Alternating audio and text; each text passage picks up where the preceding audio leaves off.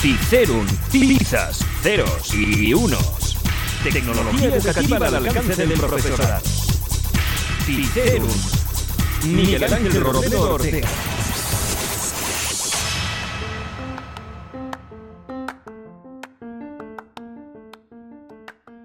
Entorno personal de aprendizaje o PLE, acrónimo de la expresión original Personal Learning Environment. Es una expresión que aproximadamente desde la JS Calle CETIS Conference de 2004 se viene utilizando para referirse al conjunto de herramientas, servicios y conexiones que empleamos para alcanzar diversas metas vinculadas a la adquisición de nuevas competencias. Aprender a través de un PLE permite dirigir el propio aprendizaje, tal y como ocurre con el aprendizaje informal, conectando información de diversas fuentes. Información que llega filtrada y comentada por la comunidad en la que se participa.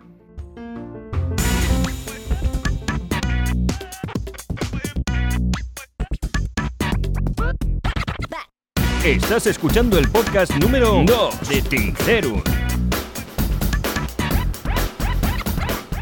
Bienvenidos a nuestro segundo podcast de Ticerum.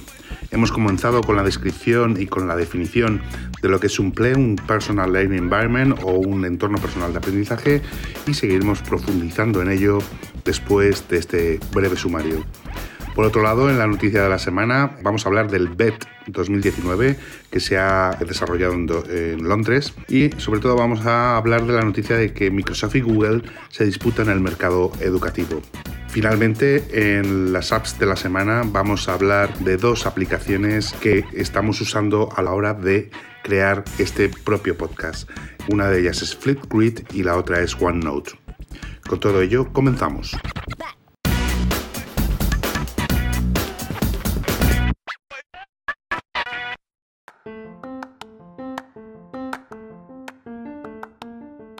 Para explicarnos lo que es un PLE, vamos a poner un fragmento de audio correspondiente a un vídeo que podemos encontrar en YouTube. La dirección a ese vídeo lo podéis encontrar en la descripción de nuestro podcast. Nos lo explica Jordi Adel. Escuchamos.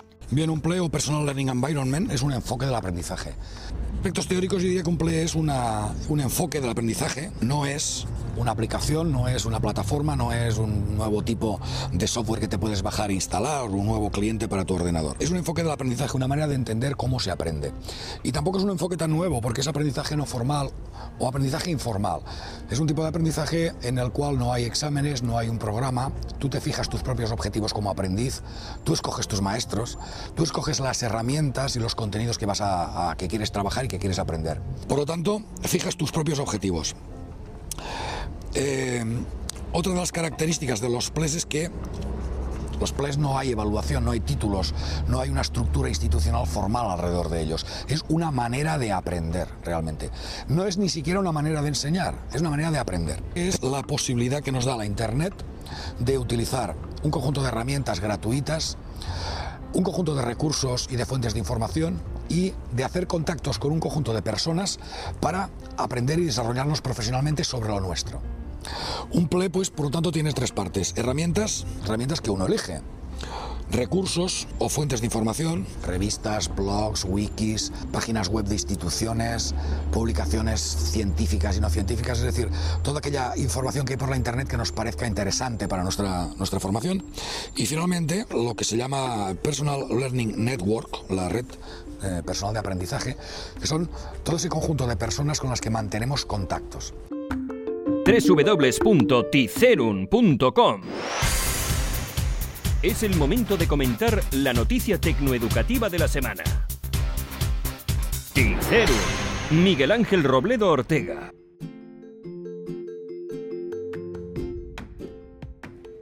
BET 2019, Microsoft y Google disputándose el mercado educativo. La pasada semana se ha celebrado en Londres el evento educativo del año, BED 2019. Es el evento homónimo del SIMO Educación que se celebra en España y en este evento ha habido grandes novedades tecnológicas, todas ellas en relación con el mundo educativo. A pesar de todo ello, parece ser que las ideas se van consumiendo y que la creatividad e innovación tecnológica educativa va decreciendo y se ha quedado un poco estancada. Las grandes marcas, sin embargo, intentan hacerse un hueco en el nicho educativo y para ello se han sacado al mercado hardware específico para uso educativo, siendo su mayor reclamo los precios y los servicios ofertados.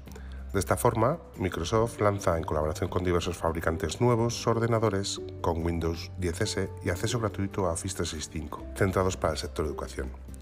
Entre estos modelos podemos encontrar Lenovo 100E, 300E, el Acer Travelmate y el Dell Latitude 3300.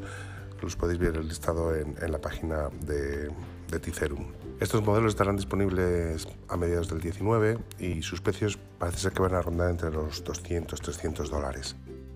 Por otro lado, Google no se queda atrás y también lanza su ataque al sector educativo ofertando varios modelos Chromebook a través de diversas marcas como HP y Acer, que han sido los fabricantes que se han mostrado equipos con el sistema operativo Chrome OS. HP lanza el primer eh, Chromebook con AMD, el HP Chromebook 11A G6EE y el Chromebook 311 de Acer 311 Spin, al igual que los, los convertibles Spin 511. Claro está que el sector educativo es un nicho de expansión muy importante tanto para Microsoft como Google, por lo que están interesados en dar cabida a las necesidades y expectativas que los usuarios demandan en la actualidad. Estás escuchando el podcast número 2 de Ticerum.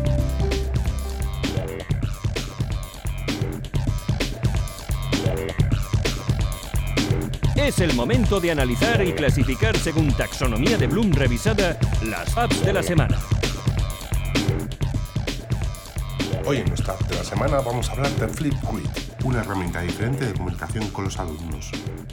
Aplicación para analizar.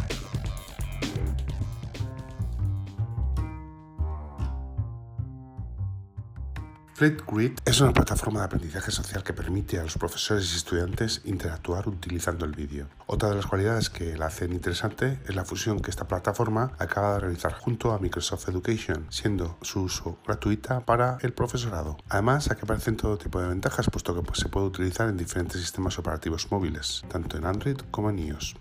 La idea básica de Flipgrid es la de realizar discusiones en vídeo sobre un tema propuesto. El docente puede grabarse en vídeo para lanzar una pregunta a sus estudiantes, elegir un vídeo ya hecho, una imagen o simplemente escribir la pregunta. Por otro lado, los estudiantes pueden participar aportando sus respuestas a la pregunta e interactúan grabando sus propios vídeos. A partir de esta idea, la herramienta ofrece multitud de posibilidades de uso dentro y fuera del aula y la convierte en una herramienta ideal para flipped learning.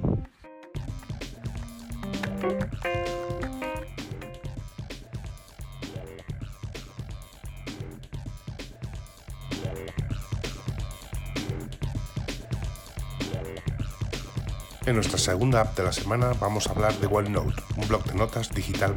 Aplicación para crear.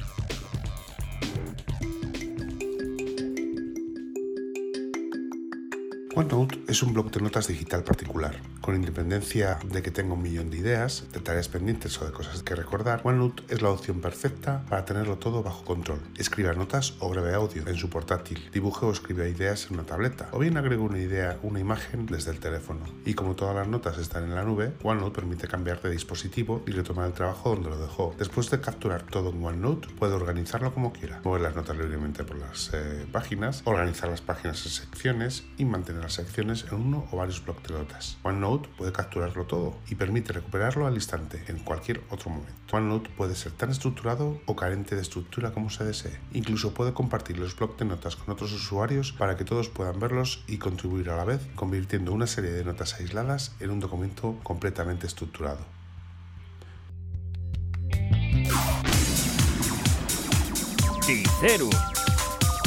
Contacta con nosotros. Tu opinión y sugerencias son muy importantes.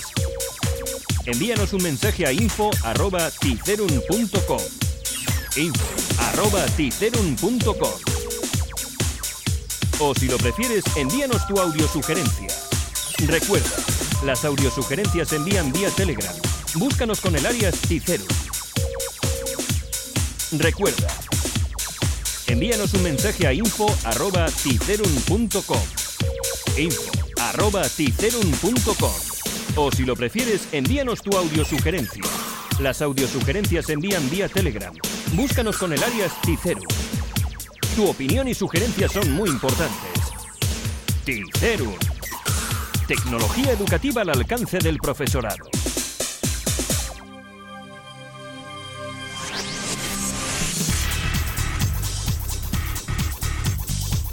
Bueno, y hasta aquí nuestro segundo podcast de Ticerun. Si de lo que has escuchado te ha llamado algo la atención, ya sabes que en nuestra página web www.ticerun.com puedes encontrar bastante más información con links que te ampliarán toda la información tratada. Nos escuchamos la próxima semana. Hasta luego. Si te ha llamado la atención lo que has escuchado, recibiremos muy gustosamente tus valoraciones en los diferentes alojamientos de nuestro podcast.